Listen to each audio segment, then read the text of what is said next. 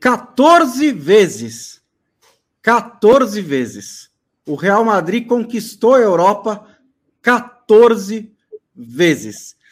Nesse sábado, no Stade de France, em Paris, depois de um começo muito conturbado de tarde, com é, aglomerações na porta do estádio, atraso da partida, show da Camila Cabelo, o Real Madrid venceu o Liverpool por 1 a 0 com gol de Vinícius Júnior e se tornou campeão da Europa. Uma caminhada que tantas vezes pareceu improvável, tantas vezes exigiu é, muito do Real Madrid, tecnicamente, mentalmente, taticamente, e todas essas vezes o Real Madrid respondeu com excelência, com a excelência de Karim Benzema, com a excelência de Luka Modric, com a excelência de Carlo Ancelotti, que se tornou o maior campeão da história da Champions League.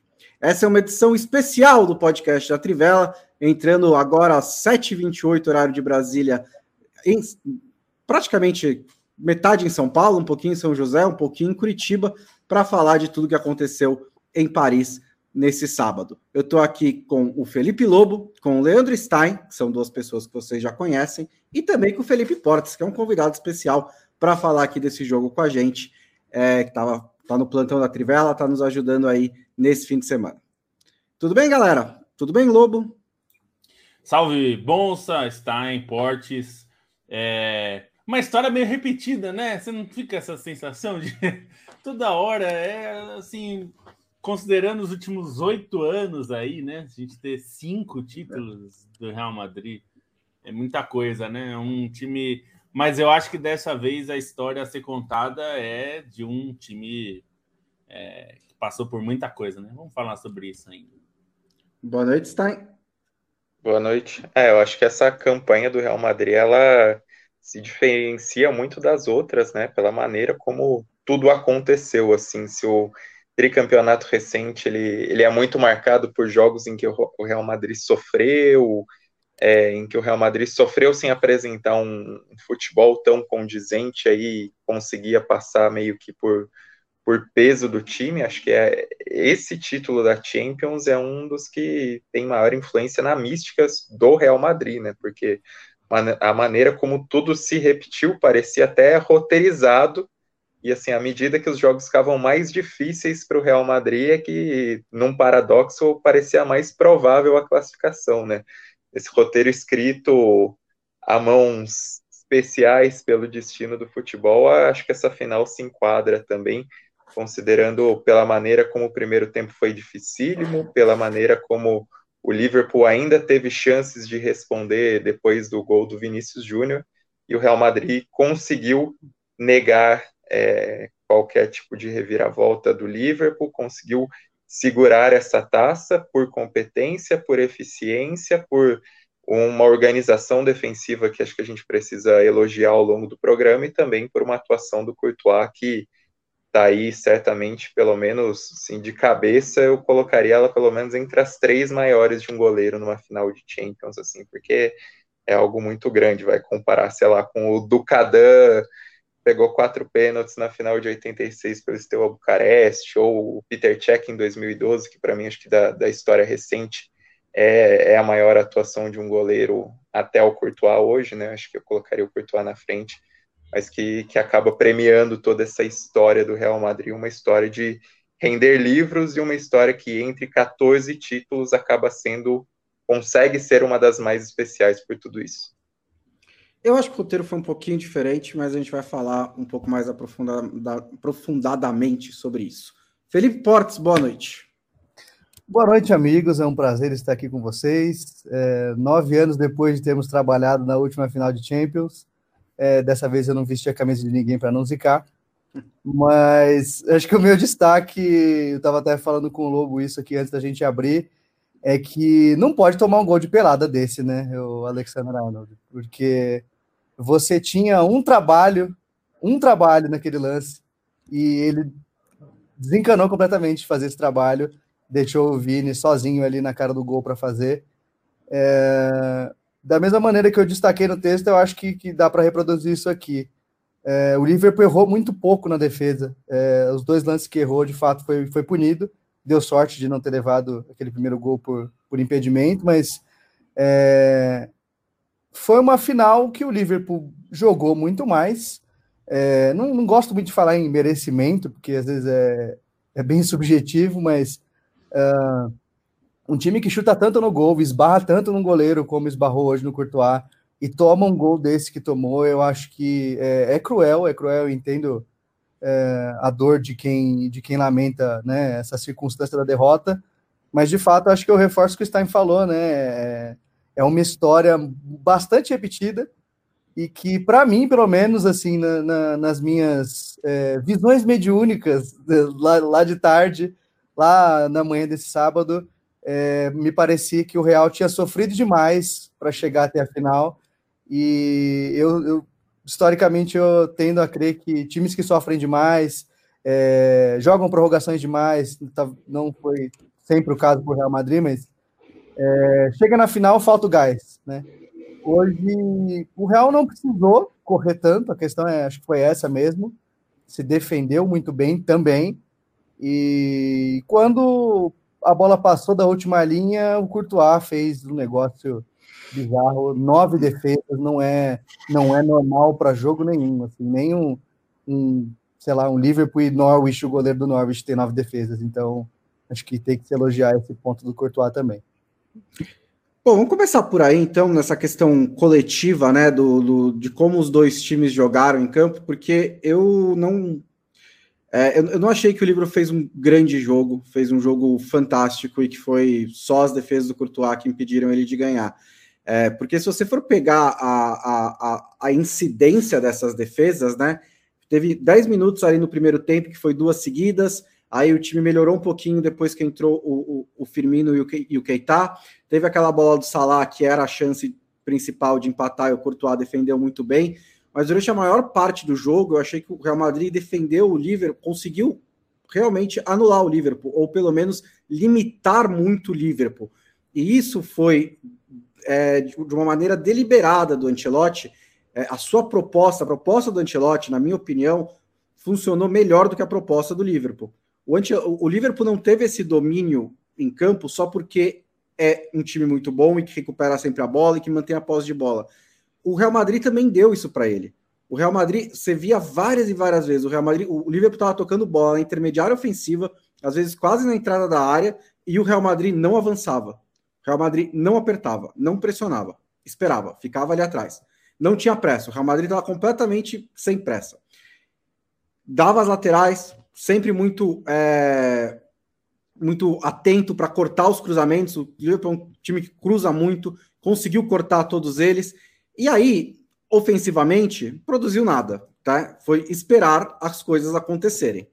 E, e, acho que essa é uma crítica que pode ser feita à partida do Real Madrid e, e, e ao do Liverpool realmente. Falhou pouco na defesa, mas teve do, duas vaciladas ali. O trabalho que o Portes disse que o Arnold não fez é um trabalho que ele não curte muito, ele não, não gosta de fazer isso. É, é um grande problema do Liverpool, é compensado.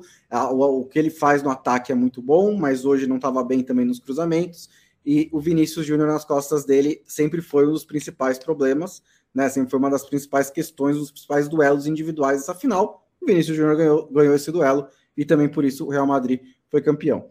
Agora, essa estratégia do Real Madrid, ela depende muito, na minha opinião, da confiança nos seus jogadores. E não confiança no sentido de jogar a mão para o alto e rezar, mas um palpite calculado do Ancelotti, com base no que ele conhece dos jogadores, de que os joga a defesa do Real Madrid não vai falhar, eles vão ficar concentrados 90 minutos, eles vão saber ter calma para esfriar os jogos na hora certa, os jogadores vão conseguir, se aparecer a oportunidade, concluir e o Courtois, se precisava, conseguir fazer as defesas. Eu acho que esse foi um título, uma vitória do Real Madrid, que foi baseada na confiança que o Ancelotti tem nesses jogadores e a confiança que o Ancelotti deu para esses jogadores. Porque foi a grande virada do Real Madrid, foi nisso. Não foi na tática, não foi um esquema tático brilhante que o Ancelotti tirou, mas em dar confiança para esses jogadores, principalmente para o Vinícius Júnior, que foi uma temporada de explosão, mas também para o Benzema, também para o Modric, para o Militão, para o Courtois, foi para mim o grande mérito do Real Madrid. Então, eu acho que é, coletivamente a proposta do Real Madrid funcionou melhor do que a do Liverpool. O Liverpool criou mais, é verdade. O Liverpool dominou mais, é verdade. Mas não houve é, houve poucos momentos de daquela pressão sustentada, aquele abafa que você fala, esse gol vai sair a qualquer momento. Houve lances esporádicos ao longo da partida e todos eles foram muito bem defendidos pelo Courtois. Não sei o que você acha sobre isso, Luan. É, não, eu concordo. Eu acho que a atuação do, do Liverpool não, não foi no seu, no seu nível alto que a gente viu em outros momentos dessa temporada.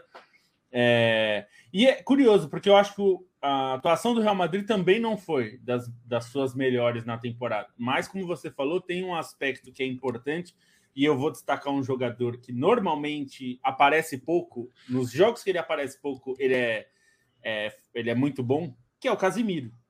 É, acho que o confronto, a gente falou disso, teve. É, a gente fez especial sobre isso. Dois jogadores que são cruciais nesses dois times são os brasileiros, né? O Fabinho e o Casemiro, pelos papéis que eles exercem justamente em controlar um pouco o adversário, né?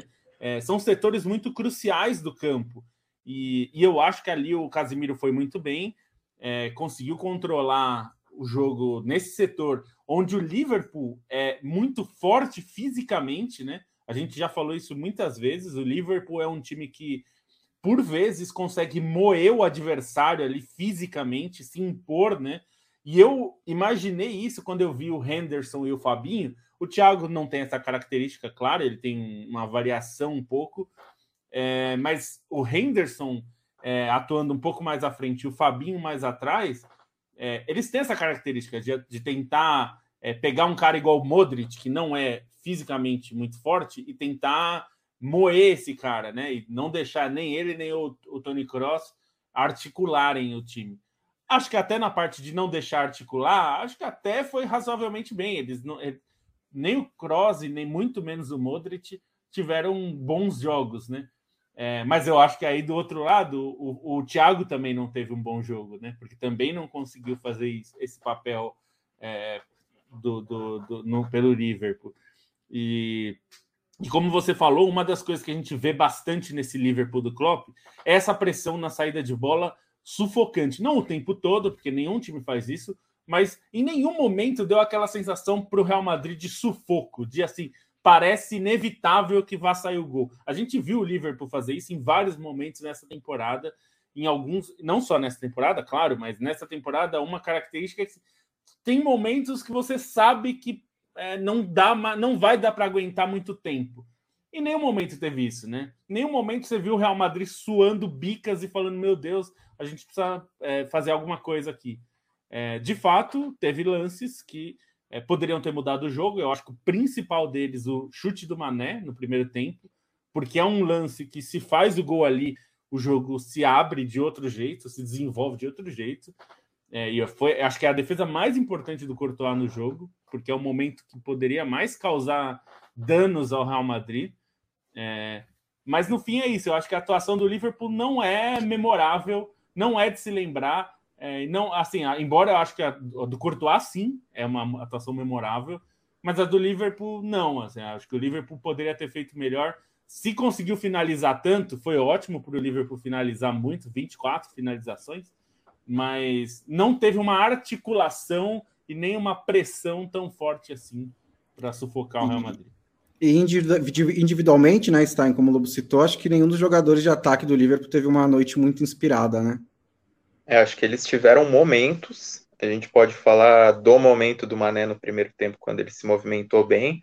O Luiz Dias segurou muito a bola, né? Ele teve esse problema em vários lances, assim, de demorar de errar a decisão e, e, o Luiz Dias ficou bem abaixo do que se espera dele, do que ele vinha jogando nessa temporada. E o Salah ainda foi quem teve os momentos, né? Foi quem teve o grande embate com o Courtois, foi do Salah. É, acho que das, das seis defesas, das seis defesas difíceis do Courtois, quatro foram contra o Salah, então é, o Salah também teve um pouco mais de, de dificuldade. É, até pegando o que você tinha falado, Bonsa, no, no começo do seu comentário, uma impressão que eu tive ao longo do jogo e principalmente no primeiro tempo, é que até por questão de estratégia, da maneira como os dois times se portavam, o Liverpool se defendia muito mais no limite, né? As intervenções do Konaté, por exemplo, aconteciam em momentos em que o Liverpool parecia exposto se a, se a intervenção não acontecesse ali, o que não aconteceu, por exemplo, com o Real Madrid. Geralmente, quando aconteciam as ações defensivas do Real Madrid, existia uma cobertura, porque a organização defensiva do Real Madrid foi praticamente perfeita, né? Os laterais, eles ficaram muito presos o jogo todo, isso ajudou é, Militão e Alaba também numa grande partida, o Casimiro na proteção, como o Lobo ressaltou, foi uma partida impecável do Casimiro, ainda teve a participação é, na construção do gol, e aí nisso resulta em outro, outra questão que o, o Liverpool teve para mim três blocos ali de momentos de finalizações, que foi do, do chute do Salah, que do chute do Mané na trave, que pouco antes teve um, uma bola mais mascada do Salah que o Courtois também pegou. Aí um pouquinho depois do gol é, do Vinícius Júnior foram duas outras chances ali, uma que o Courtois deu a ponte, depois quando ele pegou na linha de fundo, e aí depois dos 30 já que é, teve a defesa no, no contrapé no lance do, do Diogo Jota, e para mim, é, a grande chance ali, a grande chance clara que o Liverpool teve nos 90 minutos foi a última, foi o chute do Salah, conseguiu dar um drible e sair de frente com o Courtois, e aí o Courtois faz uma defesaça ali, e acho que aquele foi o momento que todo mundo sentiu, né, que o, o Liverpool sentiu que não ia conseguir passar pelo Courtois, e que Posso o Real Madrid que... também e também que o Real Madrid sentiu que o jogo estava ganho, e a comemoração daquele lance tem um, um detalhe muito especial que o, o Alaba pula no colo do Courtois, né? Se, se dentro dessa campanha do Real Madrid uma cena do Alaba que fica muito marcada é a da cadeira, levantando e tal, a do Alaba pulando no colo, para mim é muito legal, e acho que para ressaltar o Alaba, né, a gente vai falar mais do Militão, é, pode falar mais do Casimiro também, mas o Alaba assim, ó, a contratação que ele foi para o Real Madrid é um negócio de louco, né? Assim, maneira como ele é um líder, a maneira como o Bayern de Munique sente a ausência dele também é, pesa para avaliar essa, essa transferência, né? E o Real Madrid, se defensivamente ele foi, em outros jogos ele foi exposto, né? Não foi tão organizado como nessa partida. Individualmente, o Real Madrid foi bem, é, por essas peças defensivas, né? O Militão não a temporada inteira, o Alaba foi mais consistente nesse sentido e também é um cara muito importante para explicar esse título, para para explicar essa conquista. O lance, assim, não vai ser um lance comentado por ter sido anulado, mas o passe que ele acha no, no gol anulado do primeiro tempo, o lançamento, foi algo espetacular e foi algo que para mim foi a, a, grande solução, né, que quebrou, porque o Real Madrid estava ali tentando buscar muito pela esquerda, pela esquerda, e aí ele consegue esse passe, passe por trás para o Benzema, é, invertendo o lado, buscando mais o lado direito, né, e o Real Madrid realmente achou o caminho da vitória quando deixou de ficar penso pelo lado esquerdo e aproveitou um pouco mais as vulnerabilidades para conseguir subir pelo lado direito, então a Alaba também acaba saindo como um grande personagem desse título e a comemoração dele foi, foi algo de sensacional. Foi comemoração de defesa de pênalti, né? É, e por falar em pênalti, Bonsa, é, teve dois lances ali é, ao longo do, da partida que eu, que eu fiquei com essa impressão, num primeiro momento, assim, né, de que tinha sido pênalti, a famosa bola na mão. E, cara, é, o Real, é, quando é para dar certo, é para dar certo, acho que não tem como evitar muito, né? E aí, tipo, em qualquer outro time, você vê, sei lá, a bola escorrega, bate na mão do cara, o zagueiro vai com o braço aberto. Tanto o Militão quanto a Laba tiveram esses lances que a bola bateu na barriga deles, assim, ou no peito, que foi um negócio que eu falei, cara, como isso não, não foi mão? Em qualquer outro jogo teria sido mão. É bizarro, bizarro, assim, parece que tem alguma força oculta que joga sempre ali com o Real. É, com 14 títulos, acho que também fica um pouco mais fácil, né? É, eu fiquei com essa mesma impressão do Stein, que o Real estava muito confortável com, com a circunstância do jogo.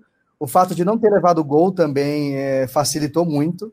Uh, não era um contexto que eles estavam acostumados, acho que eles estavam muito mais esperando que o Liverpool. E o Liverpool jogou para isso, né? Fazer um gol antes ali, uh, dar uma martelada. É, ficou muito desigual o jogo em certo momento, mas o Liverpool não aproveitava as chances. E, e até certo ponto eu acho que é, foi cansando e o Liverpool já não estava com tantas, tanta perna assim, né, para sustentar um jogo muito intenso. É, eu achei que os passes, em algum momento no segundo tempo, eles ficaram meio sem sentido, sem objetividade, né? Uhum. e a diferença dessa defesa do Real bem postada é que os caras, de fato, eu, eu também não achei que eles sofreram, e eles tiveram uma facilidade maior, uma tranquilidade maior, para quando o Liverpool tivesse todo na frente, eles conseguissem armar uma jogada. Tem um lance que eu marquei, até que estava comentando com meu pai na hora, isso no, assim, no WhatsApp mesmo, que um lance que cruza uma bola para o Vini lá de trás, é, ele poderia arrancar em direção ao gol, assim, com muita liberdade, e o Arnold, assim, ele ia passar da bola, ele simplesmente esticou a perna e, e tirou. É, foi um lance que, assim, eu acho que, beleza, tem toda a questão do posicionamento, mas é, um, um pouquinho que ele erra ali, se a bola pega nele, escapa, era gol do Real. É, o Real, acima de tudo, também sabe jogar com a sorte. É isso que é o que mais impressiona. Eu achei que o. Eu, eu acabei de cornetar o Arnold, mas eu achei que ele fez defensivamente um bom jogo, é, tirando o lance do gol. É, ele fez alguns desarmes muito importantes. Esse corte que o Portes falou também foi muito bom. É, a prioridade do Real Madrid para mim ficou clara que era matar a transição do Liverpool, não de permitir transição ao Liverpool, não deixar nenhum momento em que o Liverpool tem o campo para correr, porque o Liverpool ele aprendeu a jogar com posse de bola, ele é eficiente dessa maneira, não dá para ganhar tanto jogo sem ser, mas a força dele ainda é quando tem campo para correr, quando consegue botar velocidade no mano a mano. E o Real Madrid não deu um contra-ataque ao Liverpool, isso foi realmente impressionante. A contra é, a, a, o custo disso é que o Real Madrid também teve muito pouca construção com a bola e se teve que se entrincheirar ali na defesa muitas vezes, mas como eu já disse, é, fez isso muito bem na defesa e sabia que alguma hora alguma coisa ia aparecer no ataque. Apareceu duas vezes, a primeira por azar ali. Acho que a gente nem precisa entrar né, se o gol foi anulado ou bem anulado, porque no fim não fez a mínima diferença. Uhum. É, o, o, o Benzema marcou o gol, foi anulado, depois no segundo tempo o Vinícius Júnior fez o gol. Falar um pouquinho, começar a falar um pouco de personagens desse jogo, é, o, o, o Stein citou os brasileiros, né? Então acho que a gente pode começar por aí. É, o Vinícius Júnior, temporada de afirmação no futebol europeu, entre os melhores jogadores do mundo nesse momento, entre os melhores atacantes do mundo, com certeza, né? Um cara que foi contratado muito jovem, chegou a ser muito contestado, é, é, era sempre uma balança entre o. Ó, você está exagerando na crítica a ele, mas é fato que ele ainda não chuta muito bem a gol. E nessa temporada ele conseguiu ganhar muita confiança. Eu também dou muito crédito ao Ancelotti por causa disso. Até escrevi no texto que eu fiz sobre o Ancelotti que desde o começo da temporada, desde os primeiros sinais de que o Vinícius Júnior estava melhorando, o discurso do Ancelotti foi sempre positivo, foi sempre de dar moral para o Vinícius Júnior. E isso é muito importante quando o jogador que você está tentando é, melhorar é um cara que erra muito, né? Porque você precisa que ele continue tentando, você precisa que ele continue errando. Você não, ele não pode ter medo do erro. Se o Vinícius Júnior tiver medo do erro, o futebol dele desaparece. E o Ancelotti deu muita, muita confiança para que o Vinícius Júnior se desenvolvesse, né, Lobo? Sem dúvida. E é, é só a gente lembrar, é uma questão matemática, né? É, jogadores como o Vinícius vão errar mais do que acertar sempre. É a natureza do jogo. Porque se ele acertar mais do que errar, os jogos seriam 24 a 14, não 2 a 1, 1 a 0. É, é, natural. Você, assim como os times mais perdem do que ganham, né? É impossível um time ganhar mais do que perder na história. É, sempre ele perde mais do que ganha, né? Na, na média dos campeonatos. Não sei se isso é verdade, não, viu? Ah, é, é sim. É. Quanto, entre todos os campeonatos que o Real Madrid já disputou, ele ganhou mais ou perdeu mais? Não, ok, entre em questão de título, beleza. Mas falando sim, em números brutos de partidas, assim, eu acho que clubes grandes têm mais vitórias que derrotas. Mas, ah, enfim. sim, sim. Não, para vitórias, Não, vitórias sim. 20 mil jogos é, que o Real Madrid já falando, fez. Tô falando em títulos, assim, entre os campeonatos que você joga, você pode. Times como o Real Madrid ganham muitos títulos, mas perdem mais do que ganharam, né? Disputou muito mais do que 14 títulos da Champions, né? Perdeu mais do que ganhou. É, isso é normal. Eu tô dizendo assim, o, o, o, Vinícius vai tentar, num jogo bom, num jogo que o Real Madrid ataque muito, ele vai tentar 10, 11 vezes uma jogada ali de ataque. É, e ele vai errar a maior parte dessas, né? É, é, que na uma ou duas que ele acerta, ele pode decidir o jogo. Isso é o normal, é o atacante, é isso. É o contrário de zagueiros ou goleiros ou até volantes que eles não têm essa é, margem de erro, né? Eles não podem errar muito, porque os erros deles são é, mais penosos para o time, né? Custam mais caro para o time. É, mas o, o que o Ancelotti fez com o Vinícius foi justamente isso que você falou, deu confiança. É, muito assim, o Vinícius representa muita coisa, né? Porque exi existia uma má vontade. Hoje eu acho que menos, já já diminuiu muito essa temporada dele. Ele fez 22 gols, diminuiu muito a, a histeria que se tinha contra ele também. É, mas é, houve durante muito tempo isso, né? Ele foi vendido em 2018 por 45 milhões. É, e, e, desde o começo, muita existia muita. Não sei se ele vai jogar. Não, é, ele não é tudo isso, mal jogou e tudo mais. Então, é, e é normal, né? Ele tem 21 anos agora. Uhum. É, ele foi vendido com 18. Então é, é, natural que ele passasse por momentos de aprendizado, de é, amadurecimento e de melhoria mesmo, né? É raro um jogador que chega aos seus 21 anos pronto, né? Como na, na, na sua melhor versão. Em geral, os jogadores se desenvolvem mais. Se a gente pensar nos grandes jogadores, é, só os super ultra craques já eram super ultra craques com 21 anos, né? E eu nem acho que o Vinícius vai ser melhor do mundo, não é isso. Mas assim, em geral, os jogadores demoram mais para amadurecer mesmo, né? Tirando, sei lá, o Messi, que com 21 anos já era espetacular e genial, mas o Cristiano Ronaldo, por exemplo, que é um craque, com 21 anos, ele não era nem perto desse jogador que ele é hoje, ou do jogador que ele foi no auge, né? Que ele já talvez já, já passou do auge. Então é, é normal que esse tempo de maturação aconteça. Só que quando você tem que amadurecer num time como o Real Madrid, que é uma vitrine mundial, a maior vitrine do mundo, os seus erros têm um holofote muito grande. Né? Você não tem o campeonato estadual para errar um, um, lance ou jogar mal. Você está jogando mal na, no Campeonato Espanhol, na Liga dos Campeões, está jogando mal na seleção brasileira, eventualmente, nem foi tanto o caso dele. Então, os erros também são super dimensionados, né? É, então é importante que ele deu essa confiança para o Vinícius. O Vinícius é, já vinha melhorando na temporada passada a ponto de ser um jogador importante para o time, mas é que nessa temporada ele foi bem acima de importante, né? Ele foi protagonista, como muita gente reclamava que a gente não tinha atacantes protagonistas brasileiros, né? Há muito tempo. Até eu discordo um pouco disso, porque não, não dá para dizer que o time, o Liverpool campeão da Champions, o, o, o Firmino não era protagonista. Acho que ele era. É, é que a gente está acostumado a protagonista ser o dono do time. Não é exatamente isso que é ser protagonista num jogo de futebol que tem 11 caras, né? Uhum. não é. Então acho que ele foi importante e eu acho que ele ganhou um tamanho tão grande que se a gente, se alguém falasse há um ano e meio que o Vinícius chegaria é, provavelmente para ser titular do Brasil na Copa, as pessoas poderiam falar, um exagero, não vai, não é tanto, não é para tanto.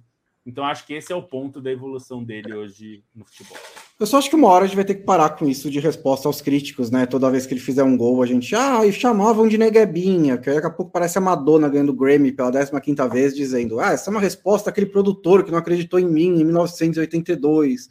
É, espero que essa final de Champions, né, em que ele foi o protagonista, fez o gol da, do título, coloque isso um pouco para lá. Ele é um grande jogador. Você não acha mais crítica ao, ao Vinícius Júnior na medida em que você acha qualquer coisa na internet, mas assim, ah, no geral, no, no, discurso, você não tem mais essa voz dissidente que acha que o Vinícius Júnior não joga nada. É. Calou já. Mas... É um pouco aquela coisa do Cristiano Ronaldo no telão, lembra? Que demorou um é, tempo para as pessoas demorou. desapegarem, né? Dessa coisa. É, eu é, acho que nesse ponto da evolução do Vini é uma coisa muito marcante a gente ver o papel do Ancelotti, né? Porque é, vocês falaram aí que muita. Se, o Lobo falou muito bem, né? Que se a gente falasse ano passado que ele chegaria para ser titular na Copa, muita gente falaria: não, peraí, você tá ficando maluco, né? E a questão é que o Vini também não era indiscutível no Real Madrid, né? Até esse momento. Eu acredito que o voo que ele deu com o Ancelotti, a confiança que o Ancelotti deu para ele, com essa questão de treinar o fundamento que ele era, que ele não, ele não era ruim em finalização, pelo amor de Deus, né? Mas ele evoluiu em um nível assim absurdo. Eu acho que a parceria com o Benzema, é, dando para ele um protagonismo maior, também fez bem, né? E é, eu lembro dessa, dessa conversa de que não, talvez ele não vai ser tudo isso e tal, considerando que é, a gente já viu vários outros jovens no Real Madrid chegarem muito jovens lá. E e eles não têm tempo, né? Que o Vini teve para amadurecer. Eu acho que alguém lá dentro, e obviamente essa pessoa não era o Zidane, sabia muito bem com quem estava lidando, né? Ao ponto de que ele tem uma temporada dessa, assim, que parece que ele já tem 5, 6 anos de profissional no Real Madrid, uma temporada muito madura, uma temporada em que ele decide jogos, né? Jogos grandes, não é só é, fazer gol no, no, no, Mallorca, né? Que muita gente aí se vive disso e tal, mas é, eu fiquei impressionado porque eu vi muitos jogos do Real essa temporada, não só porque eu estava no, nos plantões com vocês, mas é, por às vezes estar tá mesmo disposto a ver o Real, tá disposto a ver o Barça. Dava, dei muita risada com o Barça essa temporada, inclusive, mas o Real é, foi uma coisa assim que era um time que, mesmo quando não jogava bem, é, construiu um placar legal, construiu uma vitória mais, mais tranquila. Eu acho que na Champions, é, é até bizarro dizer isso depois do título, mas as atuações do Real na Champions foram as que menos me convenceram, assim, né? É, foram, foi muita porrada que eles tomaram e tal. Então, assim, é, era muito óbvio apostar que o Benzema decidiria hoje, né? E quando a gente vê o Vini fazendo gol do jeito que ele fez, com uma leitura de jogada absurda que ele teve, de se movimentar ali para o lugar que ninguém estava, de ler que o Arnold estava desatento, tá no lugar certo na hora do passe, eu acho que isso diz muito, né? Ele cresceu muito, muito rápido e não tem como, ele tem que ser titular na Copa. É, se tem uma esperança, é, eu não nutro essa esperança, tá? Mas é, eu entendo quem nutre a esperança de que o Brasil vai ganhar, é, não tem como ser sem ele. Está, seus 20 é. centavos sobre o Vinícius Júnior, aí pode emendar Casemiro e Militão também, se quiser. Acho que sobre o Vinícius Júnior tem uma questão além de treino, né? Não acho que o, o Ancelotti tem um treino milagroso para finalização. É muito confiança e mental, né? Assim, você é, sente o Vinícius Júnior muito mais confiante na hora de executar os movimentos e na hora de tomar suas decisões em campo, né? Então, isso aí pesa muito, pesa muito na evolução dele como jogador. Acho que até é, umas temporadas atrás, duas temporadas atrás, ficou muito em voga aquele vídeo do, do Benzema reclamando com o Vinícius Júnior, não sei o que e tal. É, hoje em dia você vê também é, o, é, o nível de entendimento que os dois têm e o nível de conversa que você percebe dos dois dentro da partida. Então, acho que tem muito isso de entendimento, de transmissão de confiança e de, e de adaptação ao, ambiente que ele está jogando também, né? É, sentir melhor o que é uma Champions League, o que é um Real Madrid, e ter confiança que ele é um cara é, muito talentoso e que pode ser grande dentro do clube, né? Quando ele foi contratado, muita gente falava sobre o preço por não ser um jogador formado e esse tipo de crítica aumentou é, à medida que as deficiências dele acabaram expostas, mas acho que ninguém, assim, que tinha visto pelo menos nas seleções de base, não, não duvidava que ele era um talento bruto ali, que era um jogador muito habilidoso, de muita capacidade de margem de evolução. E é o que a gente vê nessa temporada, e acho que o que impressiona é a maneira como a, a margem de evolução foi exponencial, né? A maneira como ele cresceu demais. Sobre Militão um detalhe, e. Um detalhe sobre o preço do Vinícius Júnior, porque assim, eu não acho que. Eu não critico o Real Madrid por ter feito a contratação, mas se você paga 45 milhões um jogador naquele estágio, você está sempre assumindo um risco alto, né? Eu acho que isso é justo de você dizer que o Real Madrid assumiu um risco alto. É que o Real Madrid tem 45 milhões de, de, de, de euros para assumir esse risco mais de uma vez, então acabou dando certo. Militão e Casimiro, Stein, por favor. É, sobre o Militão, veio até como ressaltaram na transmissão, né? Ele não vinha no melhor momento dele na temporada, mas você percebia o gás que ele estava para jogar essa final nos primeiros minutos e até naquele lance que ele saiu para o ataque, deu um passe meio invocado ali, ele parecia que era um cara que estava sentindo a final, que queria jogar a final, e isso para mim fez a diferença na, na atuação dele, né? Foi um cara que sentiu a temperatura do jogo corretamente e foi muito bem nos combates. Teve um, um desarme ali com o Mané, um bloqueio no Mané dentro da área que foi muito importante.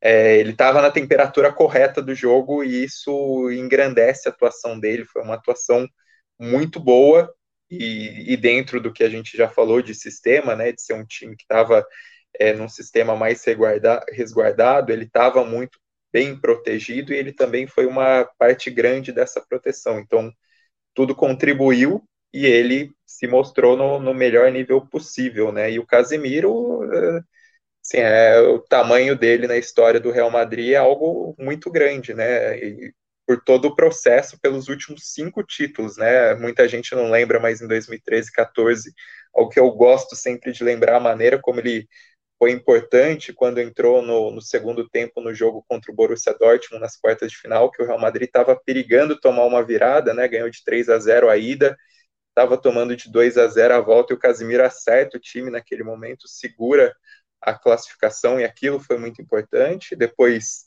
é, a partir de 2015 e 16, a entrada dele com o Zidane é algo que, que, é, que muda o Real Madrid, né? E que ajuda é, a formação desse time histórico, até por ele ser esse carregador de piano, mas é um cara que cresceu nessas últimas temporadas em liderança, em importância, em até liberdade para sair mais para o jogo. Essa temporada não foi exatamente a mais artilheira dele, mas nas últimas ele vinha fazendo gols com mais frequência, né? Vinha contribuindo até mais ofensivamente, chamando a responsabilidade nesse sentido, que é um tipo de habilidade que a gente lembra que ele tinha principalmente no São Paulo, que era um, um volante que até saía mais para o jogo. No Real Madrid ele virou esse jogador muito mais fixo de proteção.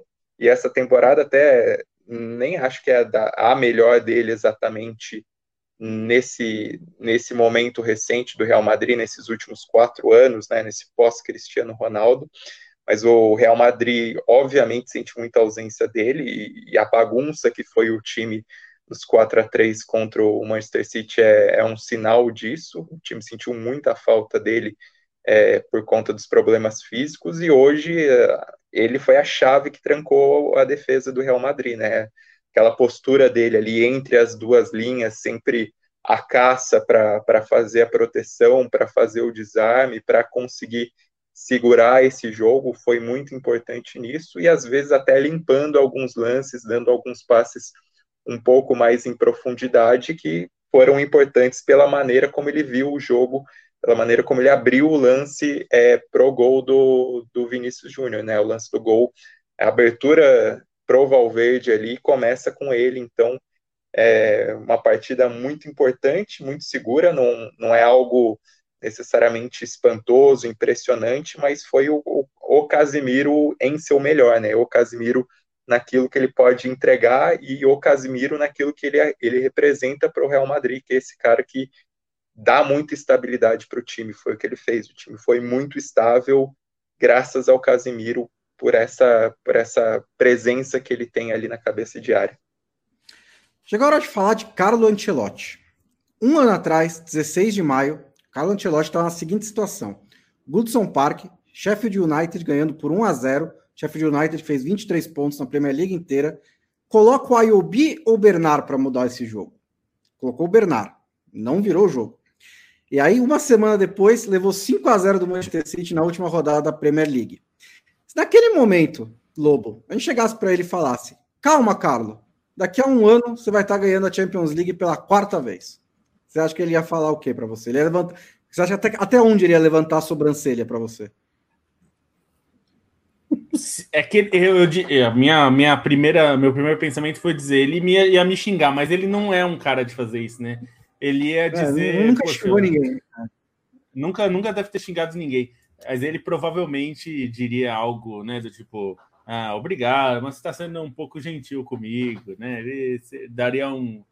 Uma... E acho que ninguém poderia imaginar, ele, ele incluso, ninguém poderia imaginar que ia vir, é, que viria uma chance como essa é, no Real Madrid. E, e mesmo quando ele voltou, né? A gente conversou muito na época sobre isso, né? Quando ele voltou, acho que a gente não imaginava muito também, né? A verdade é essa. É, Meu texto gente... está passível de, de corneta. o texto é, da contratação. Até... Você sabe que eu reli o texto é, Stein. E eu acho que é, tá, ele tá perfeito nisso, assim. Ele é, coloca uma, uma dose de questionamento no, na nostalgia, porque era, era o que nos dava a sensação mesmo, né?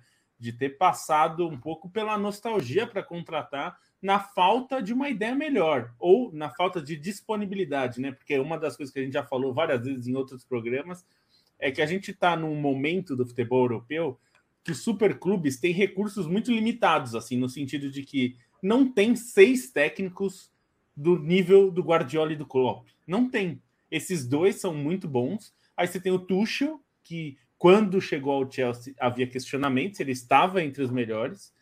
É, e aí é um pouco difícil mesmo. O Barcelona foi buscar o chave. Tem o é, Conte. Tudo bem que é, tem o Conte, mas mesmo o Conte, nesses últimos anos, se a gente pensar, né? teve altos e baixos. É, quando ele chega na Inter, embora fosse muito claro que ele era uma melhoria para a Inter, não se, não se sabia se ele estava no nível dos melhores, né? Ele estava para a Itália, ele era um dos melhores. Não e tem o Zidane, que eu não sei ainda se ser técnico é hobby ou se ele realmente quer. É, então, acho que. Porque... E mesmo que ele vá para a seleção francesa, que é a, a, é a especulação, né? Que se tem, que ele, que ele quer. A seleção não dá muito para medir, né? O dia a dia de um técnico. É, é, é, uma habilidade muito específica ser técnico de seleção, né? Não, não sei se dá para medir o que faz o Tite, por exemplo, para ficar no brasileiro, em relação ao, a um técnico é, de clubes, né? É porque são trabalhos muito diferentes. Eu acho que dá para comparar o trabalho do Tite em clubes com outros trabalhos em clubes. É, mas o Ancelotti, bom, primeiro a gente tem que falar, ele é o recordista, se torna o primeiro técnico a conquistar quatro vezes a Copa Europeia. Não a Champions, porque tem gente que está falando de, não, da, da Champions para cá, não, não, de todas, desde 56. Ninguém, nenhum técnico conquistou quatro vezes. Não é pouca coisa isso, gente. A gente está falando da maior competição europeia que se tornou uma das melhores do mundo, talvez a mais prestigiosa do mundo hoje é, tirando a Copa, é, que é de seleções. Então, é, ganhar quatro vezes é um feito para pouquíssimos. A gente está falando de ele ter superado Bob Paisley, a gente falou do Liverpool, é, um cara que conseguiu algo que parecia quase inalcançável. Ele igualou e agora passou. Então, assim, não é um feito é, que a gente vai ver muitos técnicos. O Guardiola não tem três. Então, é, é, algo assim, eu acho o Guardiola é, como técnico incrível. Até acho que vale é, colocar aqui o Diego Emanuel nos mandou dois reais e ele colocou: é um exagero meu achar Ancelotti o maior de todos? Então deixa para vocês aí. O que você acha, Stein? É, eu acho que o eu acho que o técnico ele geralmente ele é avaliado não necessariamente pelos títulos, mas pelo impacto, né? Tanto que quando a gente fez na Trivela uma lista de maiores técnicos da história em 2011, o primeiro colocado foi o Rinos Mitchells, que tem uma Eurocopa, tem título de Champions com Ajax, mas que o, o maior feito dele não é um título, né? É o, o tipo de futebol que ele propõe. Então, acho que dentro disso é, é, é, um pouco distinta a maneira como a gente pode analisar ou não o maior técnico, né? O Ancelotti, por mais que tenha sido vitorioso no Milan, é, e o, o Ancelotti e o Capello, por exemplo, para comparar dois que foram muito vitoriosos, eles não têm o peso do Arrigo Sacchi pelo, pelo caráter de revolução, né? Até pelo, pelo fato dos dois serem discípulos do Arrigo Sacchi, né? O, o Ancelotti foi assistente dele e tal, é, foi assistente na Copa de 94, foi jogador no Milan. É, então, para considerar o maior técnico, eu acho que tem esse peso revolucionário muitas vezes. Mas dentro de um histórico vitorioso que o Ancelotti faz, é único e ele faz coisas únicas em duas frentes, né?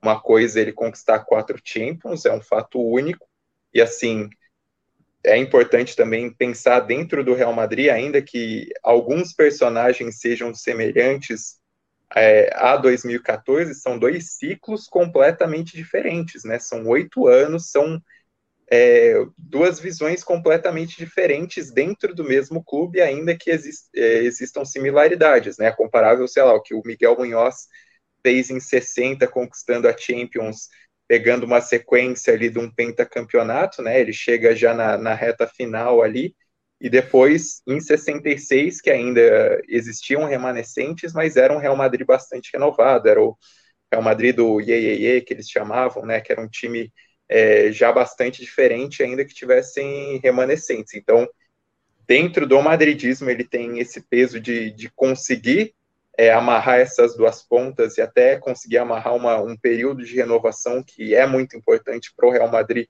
pensando em ciclos vitoriosos, reconquistar uma Champions sem tanta espera depois de um tricampeonato, quando a gente sabe que o Real Madrid teve períodos longos de jejum, se a gente for considerar que depois de 66 só viria 98 e depois da virada do século com os Galácticos, só depois mais 12 anos de espera. Então, ter quatro anos de espera é pouco. E o que ele faz nas ligas nacionais também é algo de muito peso, né? Até acho que um questionamento que existia sobre o Ancelotti é que no, o Milan dele ele tem muito mais peso por conquista na Champions do que na Série A, né? São três finais de Champions com dois títulos, sendo que na Série A, é, se não me engano, ele ganhou uma só e era um, num período ali mais vitorioso da Juventus, enfim, quando, quando ele estava.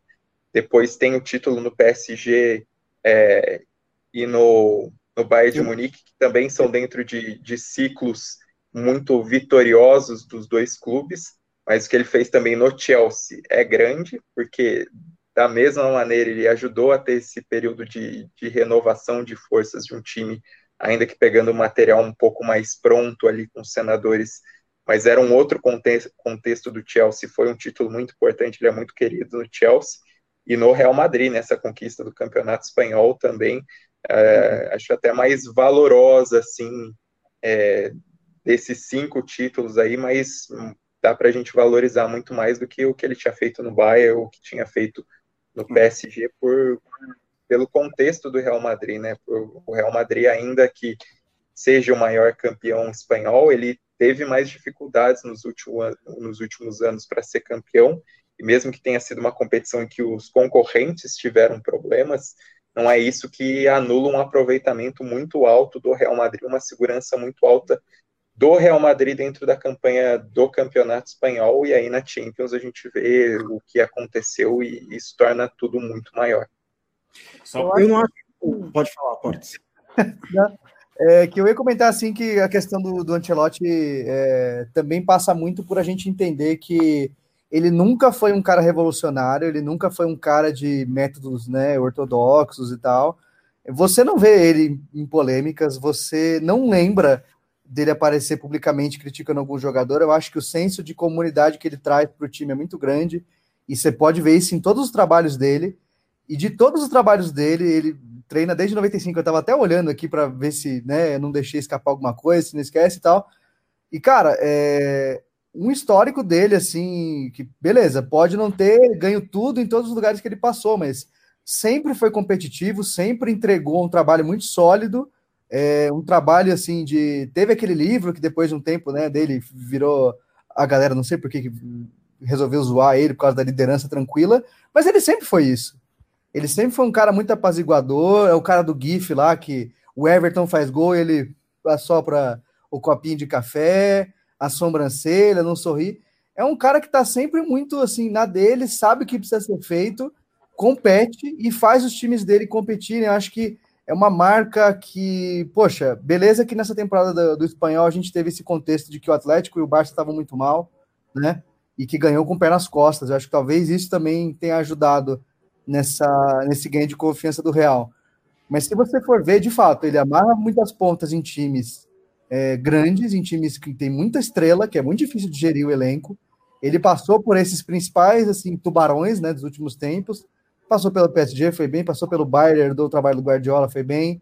É, se bem que no Bayern né, não tinha nem como ele não ir bem, mas enfim, né, também não foi o trabalho mais brilhante dele. E até a no saída Napoli, dele teve. É, até, mas até no Napoli você vê que, é, pelo nível da competição que ele tinha ali, era muito difícil mesmo, mas sempre entregando campanhas muito sólidas. Eu acho que é, é, um, é um, um, treinador assim que está há muito tempo nisso já, muito tempo em alta. E eu, eu faço a voz do Stein aí na questão de que quando ele assinou foi bem estranho, foi bem bizarro tirar um cara que não era é, uma, uma escolha muito óbvia eu acho que era uma escolha de vestiário mesmo, porque o Real precisava dar uma sentada ali. E poucos caras hoje sabem fazer isso. A gente tinha o Mourinho que fazia isso, mas o Mourinho também virou uma bomba relógio, né? E mesmo. Faz isso uh... por dois, três anos só, né? É. No Tottenham nem isso. Aproveita é. o próximo. Não, não é, dizer é que eu não acho que é exagero, é, mas eu acho que ele não é o maior de todos. Mas acho que uma parte que diminui um pouco, é, talvez, a imagem do, do, do Ancelotti é que ele é um técnico mais discreto, né? Ele não é o técnico que quer deixar a marca dele no estilo do time jogar. Ele não é o técnico que. Eu não estou falando isso de uma maneira é, pejorativa, que, que, que faz o time jogar de uma maneira. Olha o que eu sei fazer, né? Olha esse esquema super complexo aqui, que o lateral entra por aqui e tal. Ele é o cara que dá a base para os jogadores brilharem, né? Ele dá a, a estrutura tática para os jogadores brilharem. E aí os jogadores brilham mais do que ele, porque é isso que ele quer é. que aconteça. Mas a, acho que tem uma questão aí, é, Bonsa, que é justamente é, isso passou a ser um problema para ele, né? É, a passagem pelo Bayern, para mim, é marcante que assim esse estilo dele virou um problema no Bayern. Porque no Bayern, é, um dos, uma das, um, parte do relato, se a gente pegar a junção de relatos né, do que era o Guardiola em, em, em na Alemanha, né, em Munique, e, e depois é, os relatos que a gente tem sobre o Ancelotti, é, se por um lado é, os jogadores e a diretoria bávara estavam um pouco de saco cheio, para usar um termo bem em português, do Guardiola ser super metódico e sistemático e inclusive mudando rotinas é, tradicionais do Bayern, o Ancelotti incomodava pelo oposto, né? A ponto de no final, né? Na, ele ganha o título da Liga, né? Na, na Alemanha na primeira temporada, mas é, o final da passagem dele, a segunda temporada que ele já é demitido logo no começo, é, os jogadores faziam treinos secretos porque achavam que ele treinava o time de, uh, treinava pouco, não em quantidade, mas assim, em ideias. Os jogadores sentiam falta. Então você vai de um, um extremo, né? Que é um Guardiola, que é um maluco, né? É um cara que quer colocar mil ideias, ele tem planos para cada um dos 11 jogadores em campo, funções muito específicas, um sistema complexo que precisa funcionar. Isso muitas vezes desgasta, né? É, mas vai para um outro que é, dá muita importância para os jogadores em si, né? Para o papel dos jogadores mais do que o dele. Então, é, eu, eu gostei muito da descrição que eu li é, falando sobre que o Bayern era uma orquestra que funcionava harmonicamente porque era coletivo. E, no, e, e o Ancelotti ele traz um caráter individual para o jogador. Assim, olha, você precisa tomar decisão. É, técnicos que são muito táticos, em geral, tiram um pouco essa decisão do jogador, né? É em função do coletivo. Sim. E ele é um cara que gosta de dar esse poder de decisão ao jogador para sobressair o individual. Só que isso virou um problema no Bayern, virou um problema no Napoli, que sentia a falta disso, porque veio do, do Maurício Sarri, né? Antes dele, quem estava lá era o Sarri. Então, quer dizer, era um cara ultra metódico, sistemático, e ele é um cara de gestão. Então isso virou um problema a ponto de, quando ele vai para o Everton, a nossa sensação é, ele virou isso. É um técnico do meio da tabela de uma liga grande. É, é um técnico para o Everton, até porque a campanha do Everton dele, é, hoje a gente pode ter uma visão diferente, porque o Everton piorou muito, né, depois da saída dele. Mas na época da saída dele, a sensação foi, é, não entregou o que a gente esperava dele. É, né? Não foi grande coisa. A sensação que ele era, é um técnico bom demais para o Everton, mas não mais tão bom para o que tem à frente do Everton. Né? É, então, ele tem que ficar ali entre o. Ah, eu vou querer pegar um Everton e tentar levar ele à frente, ou vou tentar pegar um grande em baixa. E no fim foi o que ele fez, porque a é, gente tem que ele foi convocado para o Real Madrid, porque o Real Madrid estava com dificuldade para encontrar técnico. Exatamente. Chamou, porque o Real Madrid não, não, não estava em um bom momento, estava em uma boa situação, né? A, a, a, análise antes da temporada começar era de que o Real Madrid tinha jovens de muito potencial, mas que ainda estavam longe de serem jogadores estabelecidos, e uma espinha dorsal envelhecida, que o Benzema ia carregando nas costas para cá e para lá. Mas, por exemplo, o meio-campo do Real Madrid, que renasceu nessa temporada, principalmente o Modric, parecia velho já. Né? Parecia já envelhecido, parecia que não conseguia mais jogar dessa maneira, né? E, e, e, e o, o Ancelotti é convocado para quebrar o galho do Florentino Pérez. Ele mesmo disse que foi chamado para voltar para o Real Madrid, disse não posso dizer não para o Real Madrid, e não disse, ainda bem que não disse, né? Senão perderia essa temporada brilhante. e aí o resultado acho que é né, melhor do que qualquer um. Mas é, poderia imaginar. É eu acho que o Real Madrid não comporta o que é, técnicos como Tuchel, como é, Guardiola, como o Maurício Sarri fazem nos times. São times que é, abrem mão do individual em função do coletivo. Né? E não ousa muito, né? Então, e, e, o que o Real Madrid precisava não era um gênio tático. Não era. E se a gente pensar nos técnicos que passaram pelo Real Madrid e tiveram problemas, para pegar um italiano também, como ele, até está no texto que eu escrevi sobre o Ancelotti nisso. O, o Fábio Capello, ele faz duas campanhas que são, se você olhar os números, se você não assistir os jogos e olhar as campanhas, elas são perfeitas. Elas fizeram, em termos de campeonato espanhol, conquistaram títulos com bastante autoridade, mas não encantavam, porque eram times coletivamente fortes, mas individualmente não era grande coisa.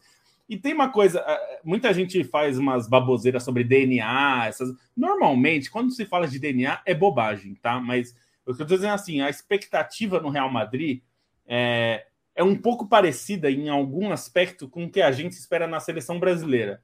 Ganhar é legal, mas a gente quer é encantar, é ter o craque, é uhum. é ter o craque dando show. A gente quer isso, mas ganhar é importantíssimo, é fundamental. Mas se não tiver, se ganhar como ganhou em 94, a gente vê como dá chabu no Brasil. E eu acho que para o Real Madrid é a mesma coisa. Se não tiver o Vinícius entortando o zagueiro, o Benzema comendo a bola, o Modric dando uma trivela espetacular, não serve. É, ter um jogador brilhante que, sei lá, se fosse um time só de Casimiros, craques discretos, não serve para o Real Madrid. Eu preciso de craques até... espalhafatosos. Aí até pegando a história dos técnicos campeões da Champions, né? O Heinkes não durou. O próprio Ancelotti, a saída dele a primeira vez é um tanto quanto discutível, né? Achei bem estranha na época. Então, é assim, tirando o Miguel Munhoz, que é um técnico com uma estabilidade muito grande no clube, os técnicos, mesmo os técnicos. Mas com histórico de craque, né? Está é, não, era capitão, capitão do Real Madrid, era um cara né? muito representativo. E que entre um título e outro da Champions, ele tentou com um pentacampeonato espanhol, que também era, era importantíssimo numa época que o Barcelona vinha babando. E o Atlético de Madrid também era muito forte. É, mas tem isso, né? Muitas vezes o técnico do Real Madrid também não, mesmo ganhando a Champions, não dura. O Bosque também, se a gente for pegar ali no, nos anos 2000, né? Então, que era também um cara muito identificado com a casa, até foi uma solução caseira que, que deu certo. Mas tem, tem toda essa questão também. E o, e o próprio Antelote foi demitido seis meses depois de ganhar a décima, né? Seis, não, seis, oito meses, sei lá, mas logo depois de ganhar a décima. Na, depois da segunda. Ele sai no é, final da segunda temporada, é, né? Ele termina a temporada, mas é demitido, é. né? E, bom, é. pra, pra, pode falar, Portes, para é, fechar aqui. Uhum, tem uma questão que acho que a gente é, passou por ela meio de raspão ali, que essa questão do renascimento do meio do Real foi graças à comissão técnica, né? O preparo físico dos meias do Real, que já são todos ali trintões, e o Casemiro, o Casemiro tá na beira dos 30 já, ou já, já fez 30? Acho que o é... Casemiro tem 29, deixa eu... É, tá na beira ali. Agora o Modric... Ele é 9,2. É, o Modric e o Kroos, eles já não, não é, são... fez 30 já. É, e você vê o Modric, muita gente comentou isso, né? Pô, o cara tá com 36 anos e tá correndo o jogo inteiro. Porra, é, é bizarro. Uhum. E fizeram com o preparo físico do Real essa temporada também para é, pegar os caras mais experientes ali e os caras conseguirem ter uma sobrevida e uma qualidade é, técnica e física, assim, nossa, é, muito acima da média, né? É. Bom, para fechar o assunto Ancelotti e encaminhar ao final do programa, eu vou ler uma declaração do Ancelotti, que é a maior prova de profissionalismo que eu já dei na minha vida. Ele disse: o Everton não ficou feliz quando eu saí, mas tenho certeza que ele está muito feliz nesse momento. é verdade. É verdade. Lobo, ah, acho que. Oi, pode Oi. falar. Pode falar. Não, só ia destacar uma mensagem aqui. Primeiro, destacar Lucas Castan, que nos mandou dois reais e me, nos disse que essa é a sensação, uma coisa repetida. Foi a mesma sensação que eu tive, Lucas. Uma, uma história que eu já vi. É, ainda que né, com as suas particularidades. O Wallace Melo mandou uma coisa muito boa aqui, que eu acho que é sempre legal, já que a gente falou de Ancelotti. Mandem um abraço para mim, um abraço para o Wallace. Por favor, e se possível, eu queria ouvir vocês sobre o rendimento do Real. Dá para dizer que o time do Real é um time retranqueiro? Definitivamente não. Definitivamente não. Não é um time retranqueiro, não é um time que se calca na defesa. É, já vimos times que se calcam é, na defesa serem campeões, não é o caso desse Real Madrid, e eu acho que o Bonso explicou isso no começo. Mais do que ser um time defensivo, foi um time que anulou as armas que o Liverpool costuma usar. Isso não é ser defensivo, até porque poderia até ter feito mais gols, né? Em algumas das escapadas no segundo tempo. Defender bem não é ser retranqueiro, né? É. Eu não sei, acho que a gente vai ter que ressignificar essa palavra em algum momento, né? Porque ser retranqueiro é um time que se defende muito, é isso. Então, alguns times são retranqueiros e são bons times. Ser retranqueiro é um time que só se defende e não faz mais nada. Não tem nenhum time do mundo que só se defende e não faz mais nada. Então, sei lá, acho que uma, uma hora a gente, a gente monta uma mesa de debates e tenta né, mudar esse, esse, esse conceito. É, para encaminhar o fim aqui, eu vou passar um pouquinho na caixa dos comentários, mandar um abraço para o Maxwell Pinheiro, para o LR99 que fala do Malvadão, o José Sobreira Targino Neto também fala do Vini Malvadeza, né, que fez o gol do título do Real Madrid, o Lucas Castanho lamenta ver o futebol do Real prevalecer nessa linha aí do retranqueiro, dois chutes, um gol, é, faz parte, realmente faz parte. O João Marcos Moreira diz que hoje foi malvado, Rafael Valeiro por aqui, o Paulo Pereira, o Ross, o Henrique Olívio, falando, é, é, dando uma cornetadinha no Salah, mas acho também, como o Stein disse, que ele foi o melhor dos três jogadores de frente. O Lucas Pereira Martins por aqui também, Nelson Souza Cabral Júnior, Maíque Costa, Lucas Castanho, é, dizendo podcast 19, se a UEFA tivesse começado lá às 16, é, teve essa questão, né? Não sei se vocês querem falar sobre a confusão no começo do jogo, eu não sei o que tem muito para falar, eu só acho que é, não dá para ficar muito surpreso.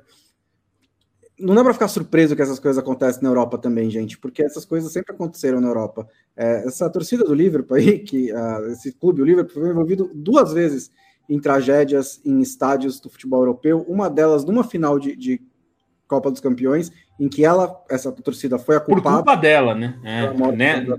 do, do, dos, dos, torcedores da Juventus, depois em Hillsborough não foi culpa dela, e inclusive esse é, é, que hoje a, a estrutura de um Stade de France é muito melhor do que era a estrutura de Hillsborough, de, de Hillsborough em, em 89.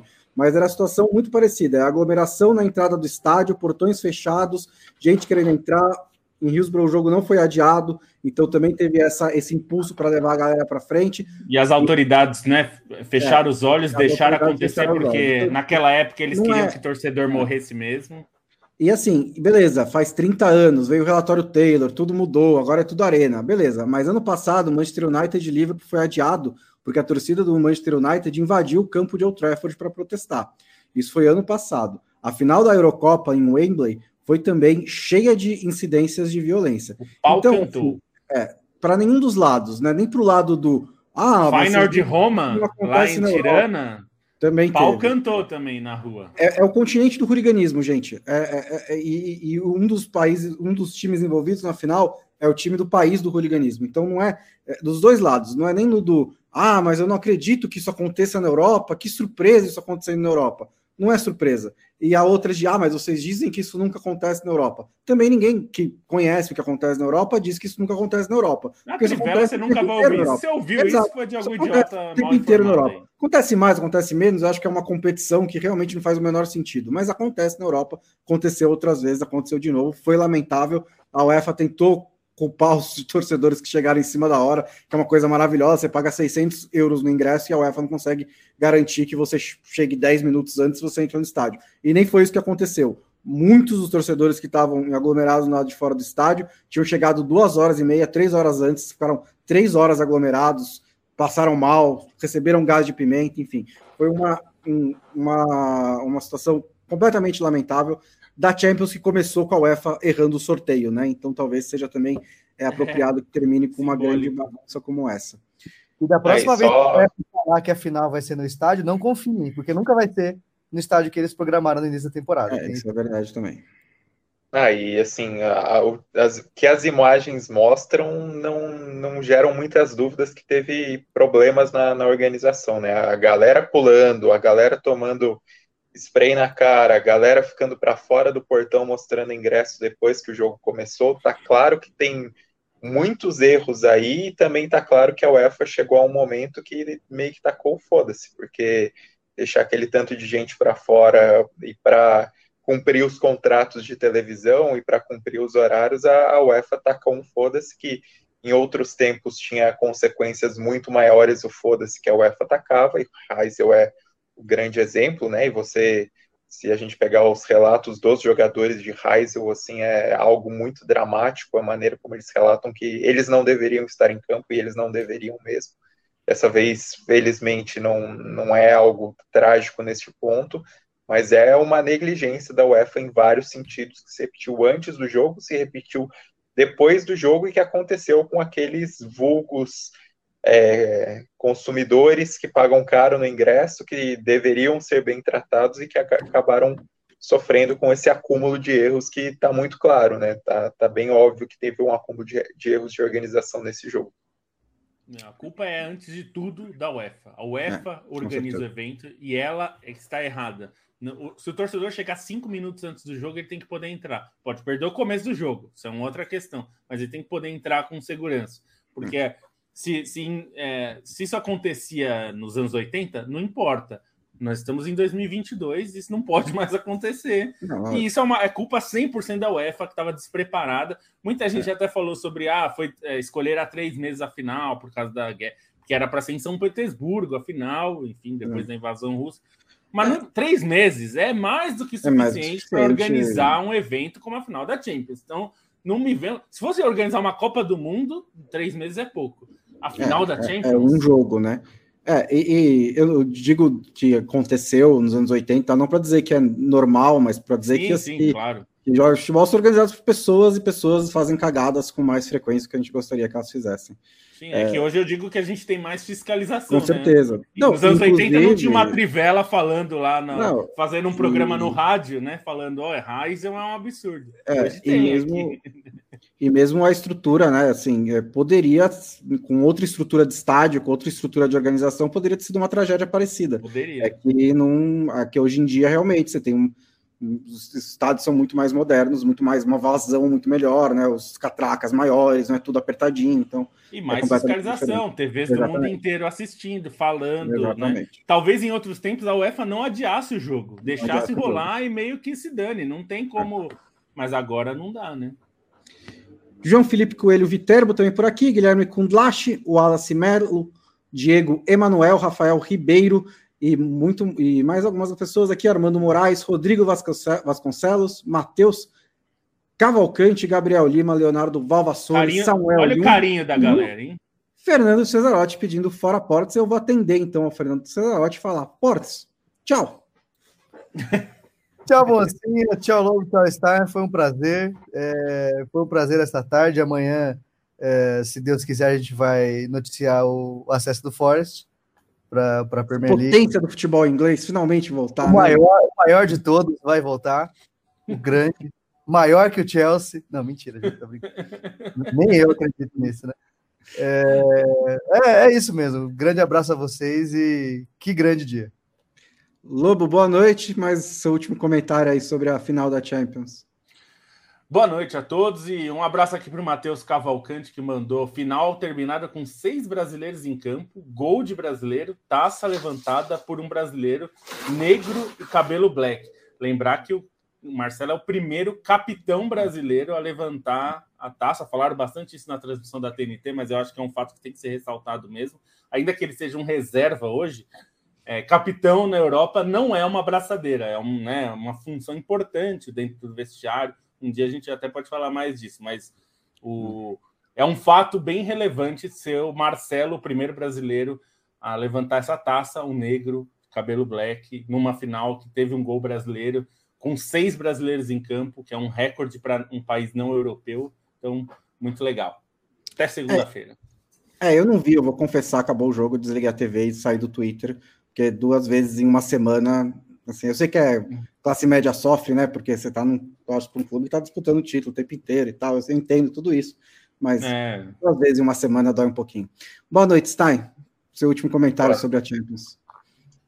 Boa noite. Ah, assim, muita gente ficou falando, vendendo essa Champions como a, a melhor da história e tal. Melhor da história não, não digo, mas essa Boa. história do Real Madrid fica muito marcada e, e foi num nível alto, assim, até é, hoje estava vendo os maiores gols é, da, dessa edição, né, e aí me lembrei que teve um Manchester City e Paris Saint-Germain no primeiro, na fase de grupos, que foi muito comentado, e aí lembrar como o Real Madrid demoliu os dois, como o Real Madrid conquistou essa campanha é algo muito grande também, então é, mesmo em 14 títulos, esse do Real Madrid acaba ali, pelo menos num, num top 5 aí do, dos mais é. lembrados de todas. Não. Bom, oitavas, PSG nas oitavas, Chelsea nas quartas, Manchester City na semi, Liverpool na final. Venceu dois coisa. times que são considerados pela maioria os melhores do mundo, o City e o Liverpool. Venceu então o campeão europeu, o Chelsea. E venceu o Paris Saint-Germain, que tem Mbappé, Neymar e Messi, e um projeto megalomaníaco. Não dá para ser é, né, muito que... melhor do que isso. Só se tivesse o Barcelona aí no meio, né? E poderia ser um pouquinho melhor é. que isso. É, numa Mas... lista de maiores, assim, acho que 60 para mim é, é, indiscutível, porque eliminou o Barcelona na semifinal, é o pentacampeonato, tem uma final mítica. Uhum. E 98 também tem um lugar muito especial, porque foi o, o, fim de um jejum de 32 anos. E assim, o Real Madrid é o maior campeão da Champions, da, da da Copa dos Campeões, né, o pré-92, e também é o maior campeão do, do pós aí, da, da Liga dos Campeões. E, e, essa história começa também em 98. Então, esses títulos, por simbolismo, na minha opinião, ainda são maiores, mas aí, pelo menos na terceira colocação, a gente já, já pode discutir 2022, se não dá para entrar. Né? É um negócio, você é um time que você pode fazer um top 10 de títulos da Champions e ainda deixar 30% deles de fora, né? Então... É um negócio absurdo. Esse foi o podcast especial da Trivela sobre a vitória do Real Madrid sobre o Liverpool no Stade de France nesse sábado lá em Paris, 1 a 0 Gol do Vinícius Júnior. Eu vou repetir: o Real Madrid ganhou a Europa 14 vezes. Eu estou aqui com Felipe Lobo, eu estava aqui, né? Agora não vou estar mais, com Felipe Lobo, Leandro Stein e Felipe Portes. A gente volta na segunda-feira com, com a edição tradicional do podcast da Trivela, com a volta do Leandro Amin, com a volta do Matias Pinto, se o São Paulo não estiver jogando, e vamos falar mais um pouco também sobre a final da Champions League e vários outros assuntos. Eu aguardo vocês lá na segunda-feira. Uma boa noite a todos e bom restinho de final de semana.